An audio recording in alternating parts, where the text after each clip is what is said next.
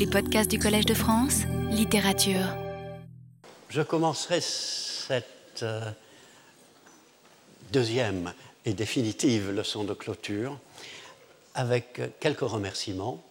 J'aimerais remercier d'abord les régisseurs qui font tout en silence, qui préparent l'amphithéâtre, ce souterrain magique, qui me donne une voix, qui montre des images, qui font entendre la musique, qui m'enregistre pour la radio et pour les archives comme les gardiens de l'avenir.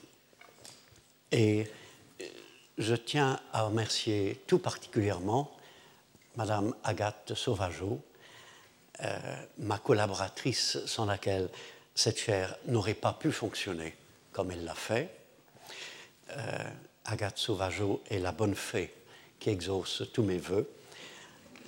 Si j'exprime le désir d'un livre, d'un renseignement, d'un article introuvable, hop, il est là. Et je lui dis ma profonde reconnaissance.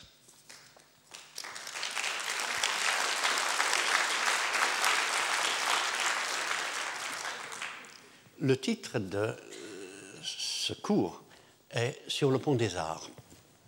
Et je vais parler du bonheur d'être ici, non pas via une œuvre littéraire ou picturale ou musicale, mais directement à propos d'un lieu, d'un ici, sans oublier la partie essentielle de l'intitulé de ma chaire, Étude de la création littéraire. Le pont des Arts a été construit en 1804 et reconstruit en 1984. Le tablier est en bois, les arches en acier. À l'origine, elles étaient en fonte. Les piles éculées sont en béton armé avec un parement de pierre de taille. Qu'importe, qu'importe ces petits faits. Il me semble qu'ils importent beaucoup et que notre rapport avec la présence du pont passe par notre rapport avec la pierre, le métal, le bois. Ce pont était à l'origine aussi un jardin suspendu avec des fleurs et des arbustes, un lieu où se plaire. Et c'est un pont pour piétons, pour promeneurs ou flâneurs. Et une première approche commencerait par euh, dire ce qui est évident, c'est-à-dire qu'il s'agit d'un lieu merveilleux. Euh, nous voyons tout de suite le bonheur du site, le fleuve, l'île de la Cité en particulier. Nous sommes dans le bonheur de l'architecture. Nous voyons une surface qui donne aussitôt sur la profondeur, la profondeur de l'histoire, le Louvre, Notre-Dame, l'Institut, la profondeur du génie humain, et la profondeur aussi de l'arrière-pays du visible, la religion dans les églises, les arts graphiques, plastiques au Louvre, la littérature et diverses formes d'intelligence et d'action à l'Académie. Alors il est vrai que c'est un lieu privilégié. Il existe bien des coins de Paris qui ressemblent davantage à des coins, qui sont moins émerveillants et où il est plus difficile de trouver le bonheur d'être ici. Mais comme je n'arrête pas de le dire, si on sait regarder, tout lieu est un lieu privilégié. Où que l'on soit, on ne sait où commencer. C'est la leçon, par exemple, de ce chant des enfants, qui est devenu le Bellicité, dont j'ai parlé il y a quelques semaines.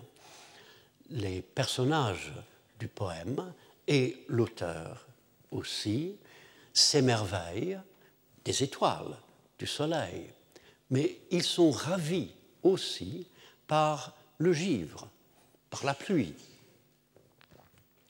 Et n'importe quoi peut ouvrir à une profondeur encore plus grande, car d'après ce poème, le givre, la pluie, le vent, la neige sont des aperçus soudains de l'Éden, du commencement, du recommencement. Et nous sommes, en présence de l'éloge, ce très vieux genre littéraire. Il semble qu'au début, au près du début de la littérature, il y a eu deux genres, l'éloge ou le panégyrique et la satire. L'éloge qui parle du bonheur, la satire du malheur.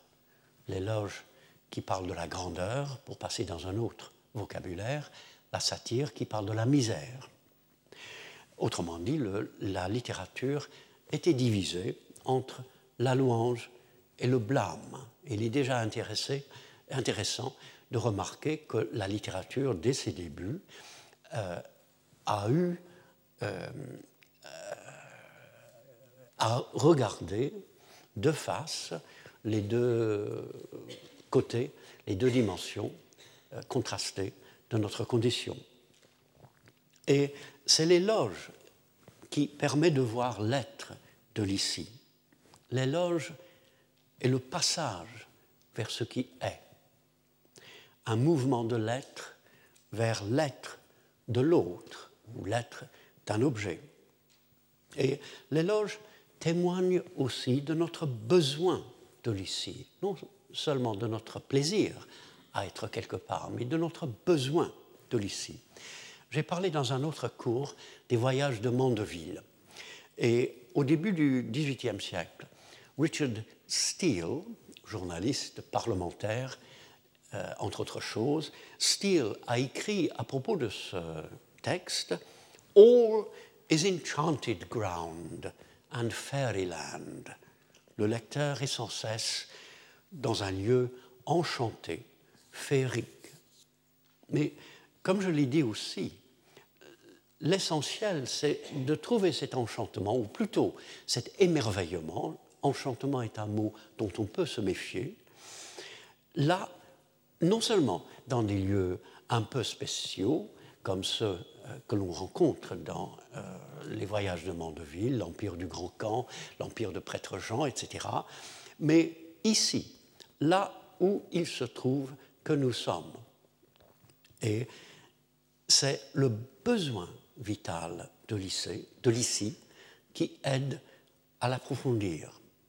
Il ne faut ni voracité, ni refus d'anthropomorphisme, car nous sommes, par notre rapport au lieu, comme aux personnes, nous sommes même ce rapport, nous sommes notre langage, notre façon de voir, notre façon d'écouter, où nous se tiennent respectivement la poésie, la peinture, la musique. Et en même temps, l'ici a besoin de nous. Encore une fois, dans le chant des enfants, le bénédicité, on sent que la neige, par exemple, vit à nouveau à cause du poème, dans le poème et dans notre perception de la neige, en lisant le poème et en y pensant après. Je suis toujours fasciné par le moment euh, au début de la Genèse où il est dit qu'Adam nomme les animaux, que l'homme nomme le monde. Et il me semble que c'est absolument vrai, quelle que soit notre attitude devant euh, ces, textes-là. Il est absolument vrai que l'homme nomme euh, la création, euh, que nous rendons présente la présence du monde, que nous sommes nécessaires au monde pour qu'il devienne. Et cette euh, nomination, pour ainsi dire, cette appellation du monde est certainement une des tâches de la création littéraire. Et je remarque aussi que l'éloge permet de dépasser la beauté. la beauté du lieu, quand on est sur le pont des Arts, est évidente. C'est sans doute un des plus beaux panoramas urbains qui soit. Mais il faut vouloir plus que la beauté. Il faut vouloir, comme j'ai dit dans un autre cours, le taub, ce petit mot hébreu que je ne comprends sans doute pas, comme il faudrait le comprendre en profondeur, mais qui arrive dans la Genèse à un moment absolument crucial et auquel on peut continuer de réfléchir. C'est le moment où on dit que Dieu regarde ce qu'il a créé et le trouve taub, il le trouve bon. Et nous aurions traduit beau. Il me semble, il se peut très bien que je me trompe, mais il me semble que dans ce mot et dans ce texte où l'écrivain est évidemment conscient du fait qu'il parle d'un monde perdu, il dit précisément c'était comme ça au début, mais ensuite il y a la chute et nous ne sommes plus dans ce monde-là, il me semble que ce petit mot contient en lui-même au moins le bon, le beau, le vrai, le réel, et sans doute d'autres choses aussi, que c'est un moment où euh, tout ce qui compte euh, est réuni. Euh, et voir le taub, c'est voir précisément le tout du monde comme un tout, ne pas distinguer le beau du bon, du vrai, etc. Et vouloir le taub permet même de comprendre un lieu commun qui revient très souvent. Tout le monde connaît le cliché du tortionnaire qui passe sa journée à s'amuser de la douleur de sa victime et sa soirée à écouter Schubert. Et on se dit, mais c'est un paradoxe, comment comprendre cela? Il me semble que c'est plutôt une contradiction du genre euh, de contradiction dont Shakespeare raffolait. Il aurait pu faire un personnage étonnant de ce tortionnaire. Euh, il en raffolait à tel point qu'il crée des personnages contradictoires qui euh, rend perplexe les critiques shakespeariens, qui préfèrent penser que Shakespeare n'a pas vraiment saisi euh, le fond du personnage, ou qu'il s'est trompé, ou qu'il l'a laissé tomber, etc. Ou même que cette contradiction montre que Shakespeare, à ce moment-là, avait perdu sa foi en l'être humain ou dans le monde ou n'importe quoi. C'est une contradiction euh, explicable, pour ainsi dire, par le fait que Schubert, dans ce cas-là, ne touche que la sensibilité du tortionnaire. La musique touche ses émotions, son sens de la beauté, mais ne touche pas son être, ne touche pas, ne devient pas euh, l'accès au taub. Vouloir le taub, c'est vouloir le beau, l'émouvant, le bon, le vrai comme un tout. C'est vouloir que le beau euh, fasse de vous un être bon. Euh, et c'est vouloir ce que révèle aussi le bonheur et l'ici. Encore une fois, Éden, commencement, recommencement. Et l'éloge permet de s'imprégner d'un lieu par les détails par les petits faits. Euh, j'ai sans doute dit au moins une fois que l'on commence à comprendre un poème ou un récit ou une pièce de théâtre euh, en euh, le relisant pour la vingtième fois. Et c'est la même chose pour un lieu. C'est en s'imprégnant lentement et longuement d'un lieu qu'on commence à voir de quoi il s'agit. En connaissant beaucoup d'œuvres dans le détail. On est à même de répondre aux questions les plus vastes, les plus vastes concernant la littérature. Qu'est-ce que la littérature? Pourquoi existe-t-elle? Quelle est la tragédie, la comédie, la poésie, le récit, etc.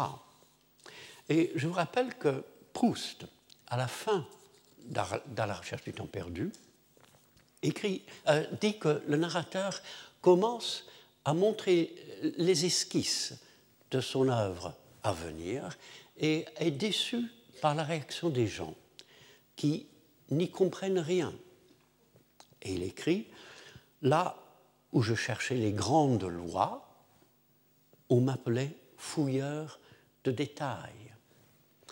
Il parle aussi de très petites choses qui étaient chacune un monde. C'est ça Proust. De très petites choses qui étaient chacune un monde. On revient à Shakespeare. Chaque demi-vers de Shakespeare est une petite chose, mais est aussi un monde. Et c'est en s'imprégnant de ces petits mondes-là que l'on arrive finalement à être à même de poser les grandes questions qu'il faut évidemment poser sur la littérature. Qu'est-ce que la littérature, etc. Et à cause de ces détails, chacun remarque des choses différentes, chacun a son pont des arts. Et ces détails, cela peut être une lumière d'hiver qui ne dort pas, qui argente comme un don sans ostentation au cœur de la rigueur, don du soleil froid qui ne cesse de promettre sa chaleur. Ça peut être la lumière que les rides de la scène éparpillent et rendent visible. Ça peut être les lumières qui étincellent la nuit sous vos pieds, entre les planches du tablier, comme de fins sourires. Ou bien, traversant le pont Neuf, un bus à Impérial pour touristes, peint en rouge à l'intention des nostalgiques de Londres.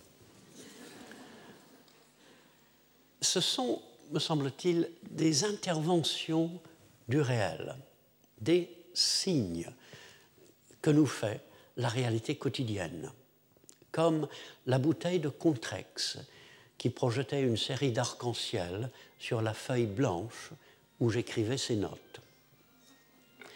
Et chacune de ces interventions nous réveille, nous parle du réel et du possible du réel, dont l'entrevision est la condition même du bonheur d'être ici. Et chacune de ces interventions donne sur la possibilité de la création, peut-être à l'origine de la création littéraire ou autre. Et ce réveil est essentiel. La vie est un rêve dont il faut sans cesse se réveiller.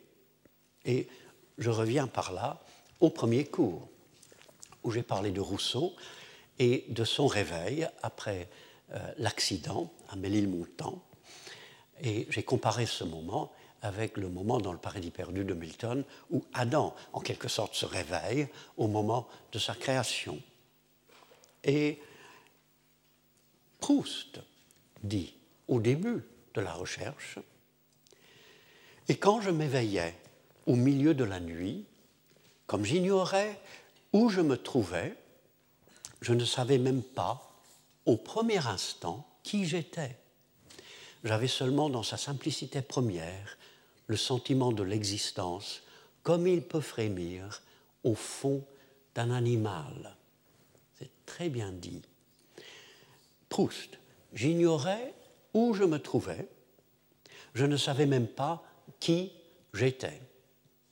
Rousseau, je ne savais ni qui j'étais, ni où j'étais. Les mots mêmes de, euh,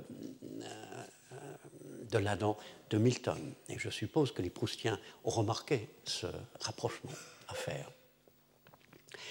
Et ce réveil est un passage non pas par le non-être, mais par le ne pas encore être.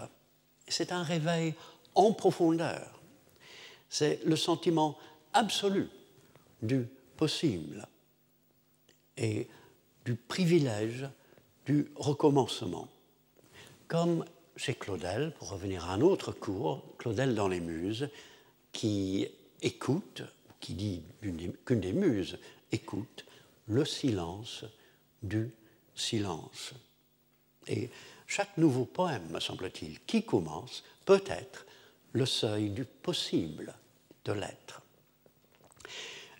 En plus de cela, chacun de ces détails peut aussi nous éloigner de ce que Whitman appelle, je n'avais pas l'intention de faire une sorte de résumé de tous les cours de la deuxième heure cette année, mais il est vrai que j'ai parlé de Whitman au deuxième. Whitman dans euh, Chant de la route libre, ce que Whitman appelle dark confinement, le noir emprisonnement d'un soi autre et louche qui nous habite. Et effectivement, il faut ce réveil. Ce n'est pas la mort que nous avons à craindre, mais la vie. Et chaque réveil, non seulement à la beauté, mais aussi à la merveille, au taub, au besoin du taub, peut libérer tant soit peu de ce moi obscur, de ce moi autre et louche. Et pour cela, une pelure d'orange et un quart de tomate abandonnés sous un des bancs sur le pont des Arts peuvent être aussi efficaces que la vue sous les flots de lumière de la cour carrée du Louvre. Une deuxième approche partirait de la Seine. Euh, le pont des Arts enjambe la Seine pour les affairer ou permet de voir la Seine aux gens qui ont du temps.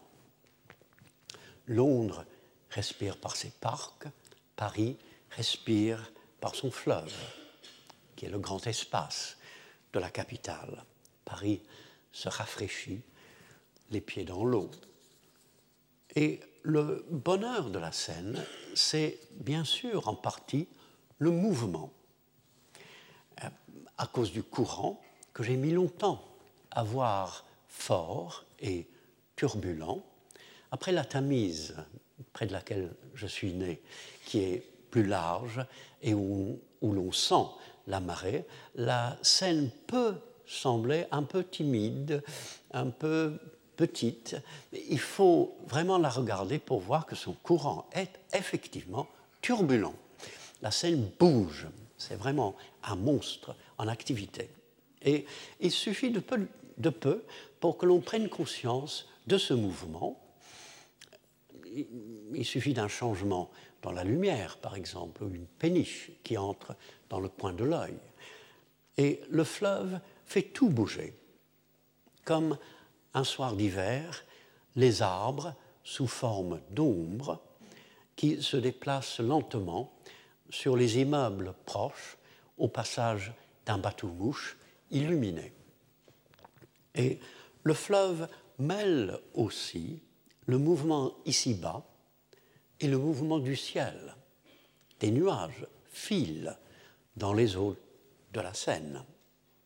Et pour revenir au tête de Platon, lire le ciel dans l'eau, voir un tout qui se forme, peut produire un certain vertige, le vertige de l'émerveillement, avoir le ciel sous ses pieds, un vertige que les mouettes semblent partager.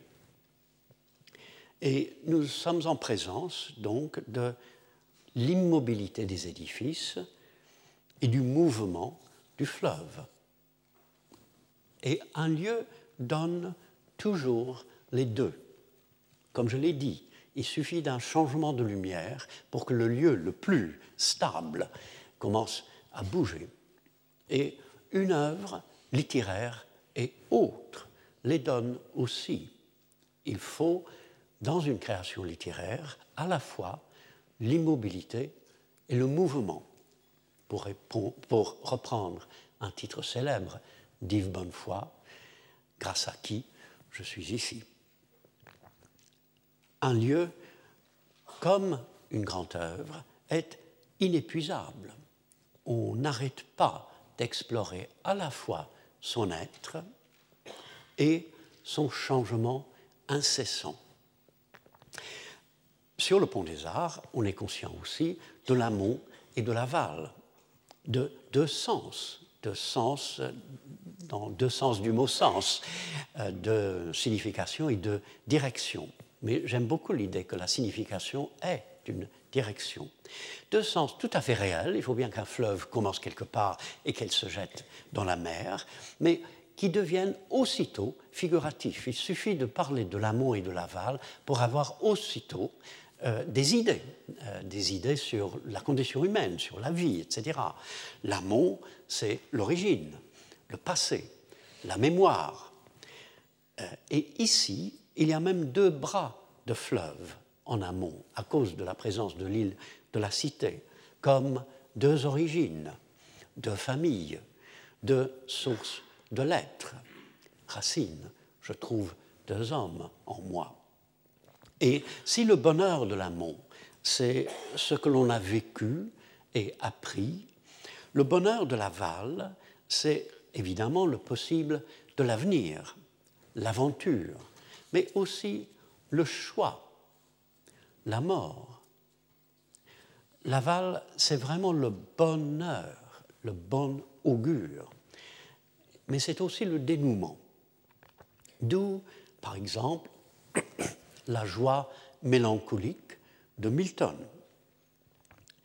Euh, la vie aussi, qui s'en va vers la, mort, vers la mer. La joie mélancolique de Milton, qui est très difficile à comprendre, surtout qu'il ne l'appelle pas une joie mélancolique, il l'appelle simplement la mélancolie. Mais il est évident dans euh, le morceau, euh, dans Il dont vous avez entendu un écho la, semaine dernière et un peu aussi pendant la pause, que le mélancolique de Milton, euh, d'abord, n'est pas du tout mélancolique dans le sens médical, il n'est pas dépressif, il n'a pas un problème psychologique, mais deuxièmement, c'est un homme joyeux, mais avec une joie profonde et très averti de tout ce qui milite contre la joie, la maladie, le deuil, la mort, etc. La vie aussi s'en va vers la mer et c'est à ce moment-là qu'on peut remarquer la proue de l'île de la Cité. Et pour rester un moment dans le figuratif, la scène coule vers l'ouest, vers le couchant. Et comme le théâtre classique français, elle obéit aux règles. Ça semble normal, ça semble raisonnable, rationnel même, alors que la Tamise coule vers l'est, vers l'aurore, comme si on allait vers sa naissance. Et comme le théâtre élisabétain et jacobéen, qui crée ses propres règles pour les besoins de l'œuvre et de la vision. Et ces deux visions sont sans doute vraies. La vie avance à la fois vers la dissolution et vers le nouveau. Et le bonheur d'être ici est donc en partie de sentir le temps que le mouvement révèle ou crée peut-être. Nous avons évidemment besoin du temps. Qu'en disent, quoi qu'en disent certains philosophes, euh, sans le temps, le cœur s'arrêterait. Et se pénétrer de l'ici, s'imprégner d'un lieu, c'est voir que l'ici maintenant contient la totalité temps. L'ici maintenant contient la totalité du temps. Vous connaissez sans doute la phrase de Pascal dans Les Pensées. Par l'espace, l'univers me comprend, il m'engloutit comme un point. Par la pensée, je le comprends. Et on pourrait ajouter, par le temps, l'univers me comprend et m'engloutit comme un instant. Par la pensée, je le comprends, dans les deux sens de comprendre. Et le pont des arts suggère une façon de vivre le temps qui n'est pas la profondeur du temps, l'éternel maintenant de la laitière de Vermeer, par exemple, dont j'ai parlé l'année dernière.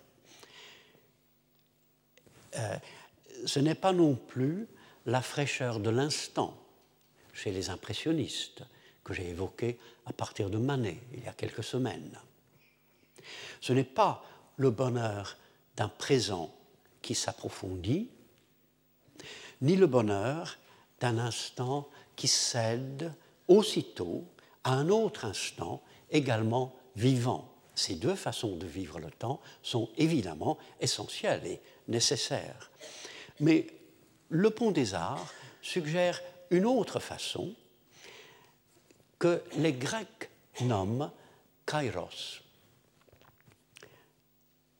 Pour revenir à l'Ecclésiaste, mais à un passage que je n'ai pas commenté, au troisième chapitre, il y a un passage, j'allais dire célèbre, disons relativement célèbre, ou disons célèbre en Angleterre, euh, qui commence Il y a un temps pour toute chose sous les cieux. Il y a un temps pour toute chose sous les cieux. Ensuite, euh, une longue liste, euh, par exemple, un temps pour planter et un temps pour arracher, un temps pour chercher et un temps pour perdre. Tous les temps vont par deux et par contraste. Et dans la traduction grecque de ce passage, la traduction dite euh, des Septante, le mot qui traduit temps, enfin le, mot qui traduit le mot hébreu que l'on traduit en français par temps, est le mot kairos, qui est le moment opportun. C'est le moment opportun ou le moment où attend une action à faire. Il me semble que kairos donne au temps un sens. Le mot suppose que le temps a lui-même un sens et qu'il propose des moments où il faut agir et où il faut agir d'une certaine façon. C'est le moment opportun. Et le pont des arts, qui est une passerelle, d'ailleurs on l'appelle aussi la passerelle des arts, euh, nous parle, entre autres choses, de l'aval et de la fragilité. Il nous parle aussi d'un certain bonheur du quotidien, qui est de penser que ce jour-ci est le jour décisif. Ce jour-ci est le jour décisif, qui permet aussi de comprendre tant soit peu une expression fascinante, racheter le temps. Racheter le temps. Le kairos, c'est vraiment le temps qui correspond au bonheur, au bon augure, à l'orientation vers l'avenir. Et le mouvement du fleuve et même chaque changement de la lumière le font sentir. Je ne sais pas si dans un cours j'ai parlé du poète espagnol Antonio Machado, pardon, Antonio Machado. J'en ai parlé? Ah, très bien. Et j'ai donc euh, évoqué cette expression dans un de ses écrits sur la poétique, El ser que deviene, l'être qui devient. Euh, je ne sais pas si j'ai dit que normalement on, pourrait penser que c'est un oxymore, que c'est une sorte d'anti-Platon, mais qu'au fond, me semble-t-il, Machado parle de la recherche de l'être, ou d'une recherche de l'être qui tient compte du temps, du devenir, à la fois inévitable et réjouissant je vous rappelle une autre expression des, muses de Claudel, où il parle du pouls de l'être, du battement de l'être. L'être n'étant pas, pour Claudel, ni pour moi, si je peux ajouter, euh, une abstraction, mais un être vivant. Euh, j'ai parlé aussi, et cela curieusement, dans ma leçon inaugurale, euh, du mot anglais being, du substantif being, par rapport au substantif français l'être. L'être est vraiment français, euh, c'est un, un, phénomène absolu, alors que being, qui est fondé sur le gérondif et qui rappelle le participe présent, parle non pas de l'être une fois pour toutes, et même en dehors du temps, un être intemporel, mais de l'action par laquelle un phénomène est. Euh, on parle du being d'un phénomène.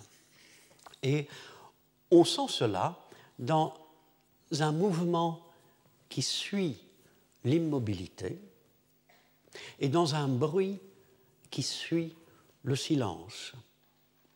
L'être qui devient, est une expression très importante, me semble-t-il, vaut le détour.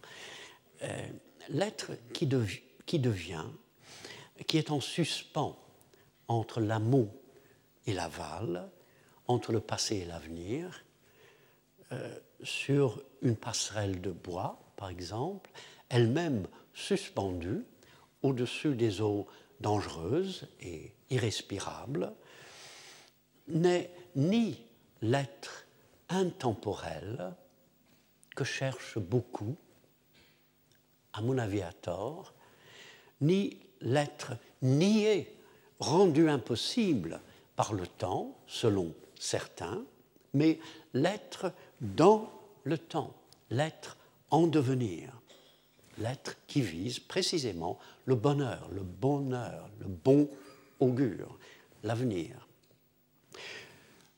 Une troisième approche dirait que sur un pont, nous ne sommes que sur un pont, mais l'immensité de l'univers est néanmoins présent, est ici.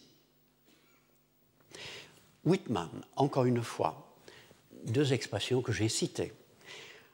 Euh, Whitman qui voit la Terre en expansion, à droite et à gauche, qui dit l'Est et l'Ouest sont miens, et le Nord et le Sud sont miens.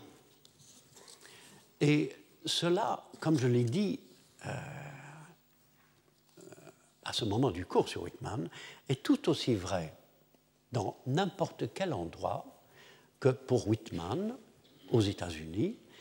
C'est tout aussi vrai sur le pont des Arts que sur le continent américain. Le lieu où nous sommes a toujours une belle hauteur sous plafond. Et il est essentiel néanmoins de voir cette immensité en rapport avec le banal. En même temps que la sobre exubérance de l'architecture, les planches du tableau, du tablier par exemple, les lampadaires, euh, les restes peut-être d'un repas, et en plus des mouettes trapézistes, des moineaux terre à terre, sur cette simple passerelle qui attire les passereaux. Puis, si le Pont des Arts est un lieu qui invite, un lieu qui bouge, c'est aussi un lieu horizontal. Nous ne sommes pas ici sur le mont Blanc ou euh, sur le mont Snowdon au pays de Galles, avec Wordsworth. Nous ne sommes pas sur le mont Ventoux avec euh, Pétrarque. Nous sommes dans l'humble ici-bas. Et nous ne sommes pas tout de suite entre terre et ciel, mais entre terre et terre. C'est ça la signification, après tout, d'un pont. Et nous sommes tout à fait littéralement, mais aussi un peu mystérieusement, entre deux rives. Et même l'idée de pont est importante, tout de suite figuratif. Il faut un pont entre nous et l'ici. Il faut un pont entre l'ici et le possible de l'ici. Mais si nous ne sommes pas élevés au sommet d'une montagne, nous n'avons pas les pieds sur terre un pont au-dessus de l'eau paraît fragile. Après plusieurs collisions de bateaux, euh, il s'effondra d'ailleurs en 1979 sur 60 mètres. Et on peut imaginer le pont plutôt comme un radeau ou comme s'effondrant sous ses pieds, les planches se séparant les unes des autres. Et cela peut être l'effet d'une imagination morbide, mais aussi d'un sens de la fragilité du moi et de l'opportunité d'une telle perte. Dans le domaine de la création littéraire, cette perte de soi est salutaire. On sombre afin de remonter. Mourir, c'est sans doute voir les choses telles qu'elles sont, et pour mourir, on n'a pas besoin de cesser de vivre. Une quatrième et dernière approche serait de dire que un lieu qui invite, qui bouge, qui célèbre l'ici-bas, est aussi un lieu qui rappelle, par son nom même, les arts. Le pont des arts doit son nom, comme vous le savez sans doute, euh, à l'existence, au moment de sa construction, d'un musée au Louvre qui s'appelait le Palais des Arts. Et le Pont des Arts parle tout de suite à un poète, sans doute aussi à un musicien, un sculpteur, etc. Et le bonheur d'être ici, c'est en partie, en partie, le plaisir d'être en même temps dans une œuvre. Et dans une œuvre, déjà, cela peut être le cas. Euh, j'ai parlé aussi de la nage de Valérie je fais vraiment une sorte de résumé des cours de l'année. C'était vraiment pas mon, mon intention. J'ai parlé de la nage de Valérie, où, par l'imagination, nous sommes dans la mer et où nous sommes aussi dans le plaisir d'un poème qui ne décrit pas la mer, mais qui la recrée. Devant un paysage de Constable, nous sommes par l'imagination dans des champs ou dans une vallée, et nous sommes aussi dans le tableau qui recrée, qui rénove la scène. Et cela est évident, mais il faut constamment le redire contre les réalistes et contre les formalistes. Ici, c'est-à-dire sur le pont des arts, non pas dans l'amphithéâtre Marguerite de Navarre. On est littéralement dans un lieu, mais on est littéralement aussi dans une œuvre d'art. Sur le pont des arts, on se trouve parmi de grandes architectures. On se trouve dans cet art particulièrement humain qu'est l'urbanisme, le paysagisme urbain.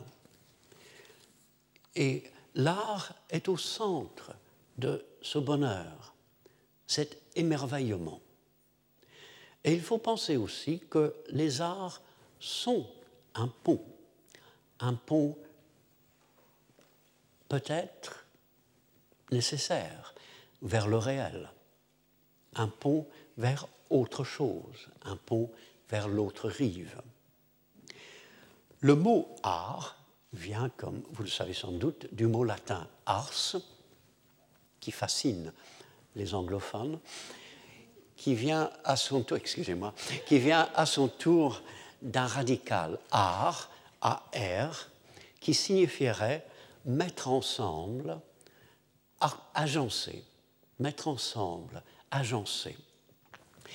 Euh, et ce radical a donné en anglais le mot arme, qui est articulé. Euh, l'arme, le bras. Et en français, comme d'ailleurs en anglais, articulation et article, entre autres mots. Et un pont relie, l'art rassemble et articule. Et les arts articulent notre rapport avec ce qui est, mais aussi avec selon une expression de Sidney, qui me semble absolument essentielle et qu'il ne faut pas oublier, avec ce qui pourrait être. Je suis étonné par le fait que tant d'expressions, tant de phrases qui euh, m'ont créé en quelque sorte, sont des expressions extrêmement simples. On se voit en train de les faire. Hein. Ce qui pourrait être, oui. Mais dans le contexte, cette pensée est extrêmement profonde. Euh, les arts articulent notre rapport avec ce qui est, mais aussi et peut-être essentiellement avec ce qui pourrait être. Une œuvre d'art est ce qui pourrait être. Et c'est ça l'espoir de l'art. C'est pour cela que l'art est un espoir. Et ce lieu, le Pont des Arts, a déjà été transformé par l'art.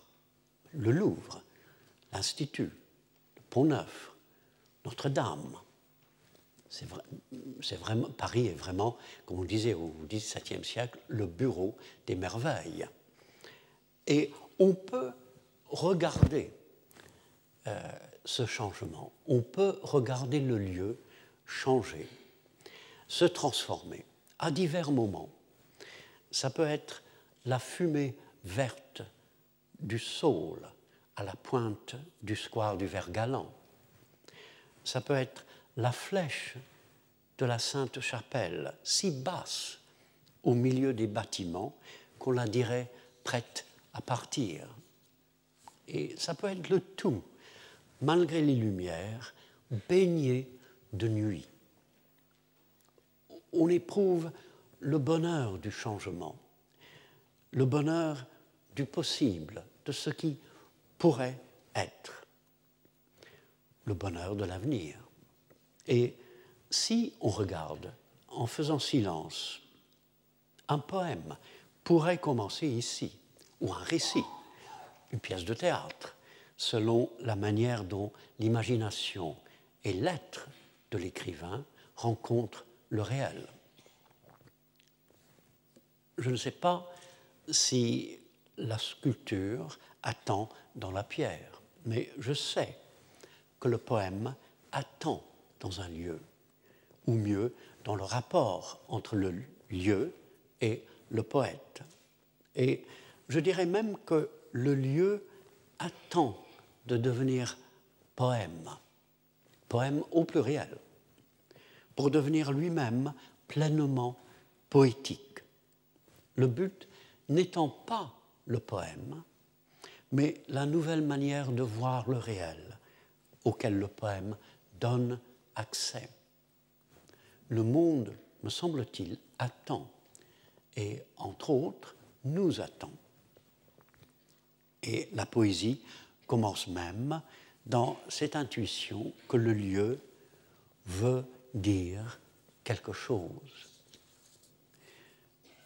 C'est pour cela que je parle de l'œuvre littéraire, c'est-à-dire du travail de la littérature dans ce domaine euh, en particulier. Euh, cela serait de revoir le lieu, de voir dans le lieu l'anacticis, la recréation à laquelle il invite. Écrire un texte, c'est inventer un trésor, le créer, mais surtout le trouver. Et la création littéraire aussi vise le bonheur, le bon augure, l'avenir. J'ai voulu, dans ce dernier cours, non pas montrer comment un poème, un récit en particulier, explore le bonheur d'être ici, mais explorer ce bonheur directement dans un lieu, dans un lieu que nous connaissons, et remonter plus loin que les œuvres pour évoquer une des origines de l'œuvre littéraire, une source de la création littéraire. J'ai voulu surtout que cette leçon de clôture soit une leçon d'ouverture. Avant de nous quitter, euh, je vous signale que le cours de l'année dernière de l'émerveillement euh, paraît chez Fayard ces jours-ci. Il sera en librairie le 9 avril de l'émerveillement Fayard. Je vous le recommande vivement. Euh, vous avez été nombreux, et j'en suis très touché, à me demander, euh, à me dire que vous aimeriez continuer de m'écouter pour voir les conférences et les lectures de poèmes que je ferai, le mieux, c'est de consulter le site web du Collège de France et de cliquer mon nom. J'essaierai de mettre toutes les conférences publiques, toutes les lectures de poèmes à Paris euh, sur, sur mon site. Et je peux vous annoncer déjà que euh, le 14 mai à 18h, le 14 mai à 18h, euh, il y aura une rencontre à la librairie Compagnie où je parlerai de ce livre et le signerai. C'est le 14 mai à 18h. Je serai toujours au collège et serai toujours heureux de vous rencontrer. Je vous remercie de votre présence et de votre attention. Merci.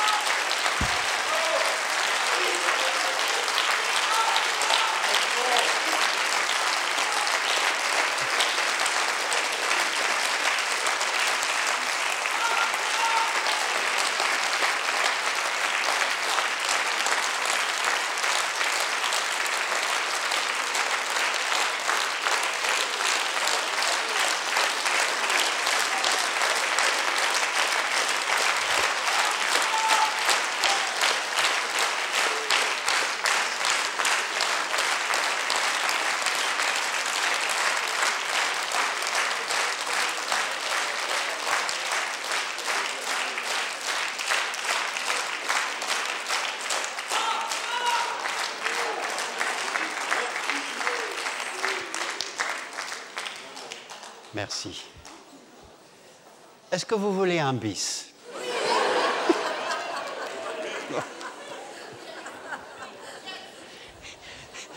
Je ne vous ferai pas un autre cours, rassurez-vous. Mais juste au cas où, j'ai apporté un poème.